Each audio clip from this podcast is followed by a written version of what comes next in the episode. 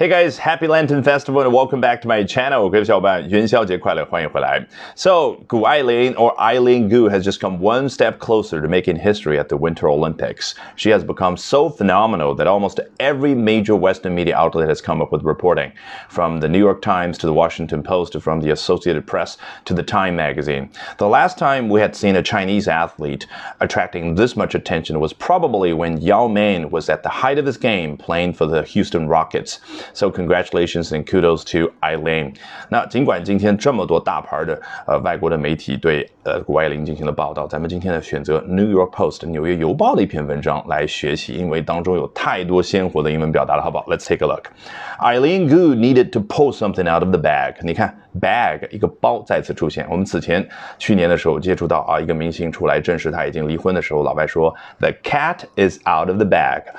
包里面的那只猫终于出现了。那这儿呢？哦，she needed to pull something out of the bag。在前两轮比较不理想的结果的情况之下，她第三轮一定要要有出其不意的结果，她一定要出奇制胜啊！所以带着这个感觉，你就能够理解什么叫做 pull something out of the bag。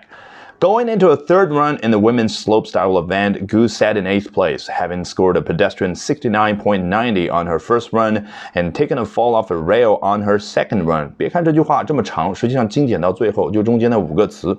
Gu sat in eighth place.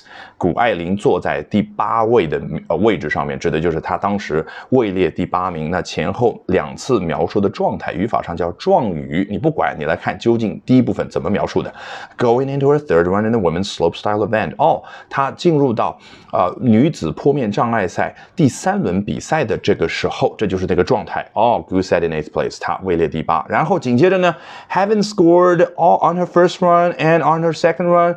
搞了半天，后面一部分就进一步的去描述，在第一轮和第二轮，他分别获得了什么样的一个成绩。第一轮叫 scored a pedestrian nine sixty nine point nine 六十九点九零。先看他怎么获得的，用的是 score，本来做名词讲指的是得分，但是呢，原来它还可以表示得到这个分数这个动作，所以英文它的动词和名词之间转换就是如此的灵活。然后这个成绩理想吗？当然不理想，不然怎么会排在第八名？所以呢，叫 pedestrian。原本这个词表达的是行人。你想啊，一个人他步行的时候，是不是心态比较的平和，而不像奔跑的时候非常的啊心潮澎湃的感觉？所以 pedestrian 可能是出于这个原因，哎，就用来表达平淡无奇的。所以 pedestrian sixty nine point ninety。那注意到没有？刚刚说的 third run 也好，这儿的 the first run 以及接下来的 second run，这个 run 可是从动词变化过来的。做动词当然很简单，指的就是奔跑这样的一个动作。那做名词呢？你可以说 I had a great run in the park this morning。我今天早上在公园里面 had a great run。run 就变成了一次奔跑的过程。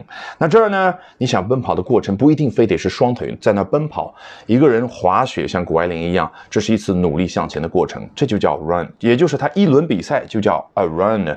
所以好。接着他说到了第二轮出现的情况，叫 taken a fall off a rail，就是从那个栏杆上面那个障碍赛当中第一第一道障碍吧给跌落下来。请问这个地方它为什么不用 fallen off？明明 fall 是我们最熟悉的动词。首先我们刚刚已经明白了，像 score、像 run 这样的动词，很快很容易就会变换成名词，所以 fall 同样可以变成名词 a fall，指的就是一次跌落的过程。但是问题就是他为什么选择这样表达？很简单，刚刚是。是 score something，也就是我得到了某某东西。那么第二轮我也要交代我得到了什么呢？尽管得到的是一个不好的结果，叫 taken a fall，我得到的是一次跌落的过程，跌落的经历。好，这就是这个过程当中，哎，你动态的表达的时候，两个动词之间居然可以产生呼应。好，a medal favorite coming in. One run was all that stood between Gu and disappointment in an event in which she had taken gold in the 2021 X Games. A medal favorite coming in 状态描述啊，描述一下背景。他进入到这个比赛，coming in 其实指的就是他参加今天这个比赛的时候，他是以什么样的身份参加的？A medal favorite，一个奖牌的最优人选啊。实际上对应咱们中文当中所说的啊，就夺奖牌的热门人选。哎，这个身份进来的时候，但现在面临的是什么局面呢？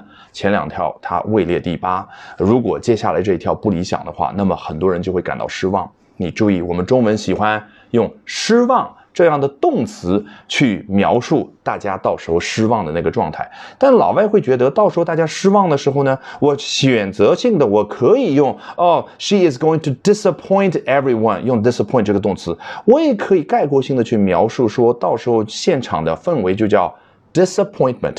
所以好。待会儿他如果表现不好，到了这个坡底的时候，大家就是 disappointment 这个状态。我们先放在这儿，然后谷爱凌站在这儿，在山坡上面，他还没有滑下去呢。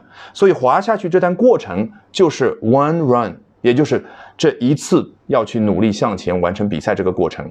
那么老外就觉得这是时间上的一个关系，我不妨用空间上的 between 来描述。所所以他说，one run was all that stood between Gu and disappointment。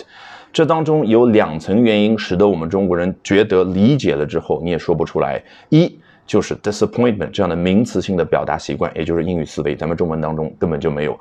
二就是 between 这样的介词，咱们中文当中没有介词，所以要学好英文，一定要训练出英语思维。好，我们接着去看 in an event 哦，是什么样的一次比赛呢？In which she had taken gold in the 2021 X Games，这可是在2021年极限运动会上谷爱凌夺得金牌的那个项目啊。来，接着往前，with a fearless series of jumps, two 900 sandwiching and 1080, Gu came up with the run she needed to boost her score into a podium place with an 86.23. 那接下来，她是凭借着一系列的非常勇敢的无畏的跳啊，就是最后那三跳，对不对？那我们如果看过今天她第三轮的比赛，知道那三跳分别对应的度数是多少？九百，然后呢？幺零八零，然后九百，老外会觉得回顾这个过程，觉得两个九百中间加了一个幺零八零，它不一定有加这样的一个动词，但是它有三明治这个名词，三明治是两片面包中间夹着肉或者说蔬菜，所以它把一个名词就变成了动词，这就是。英文，它喜欢动名词之间转换，sandwiching。你看，two nine hundred sandwiching a ten eighty，就表达是两个九百度加了中间第二次跳的那个幺零八零。好，凭借着这具体的三跳，Gu came up with the run she needed。他终于获得了这样他需要的一次比赛的第三轮的过程，怎么样呢？To boost her score into a podium place，把她的分数推进到奖牌那个位置。你看。这样的中文你听得懂，但是中文不会这样去用，因为中文不太习惯用一个名词去表达最后的那个结果，叫 a podium place。我们中文会说最终他能获得奖牌，用动词表达，但是英文它就偏爱使用名词表表达。Alrighty, that brings us to the end of today's edition of Albert Talks English。这一期的 Albert 说英文就到这儿，一定要记得关注我的微信公众号哦。Albert 英语研习社，因为接下来周二、周三、周四三晚八点钟，我将通过免费公开直播课的形式，从三个方向和你分享我高效的英语学习方法。咱们周二晚上八点钟不见不散。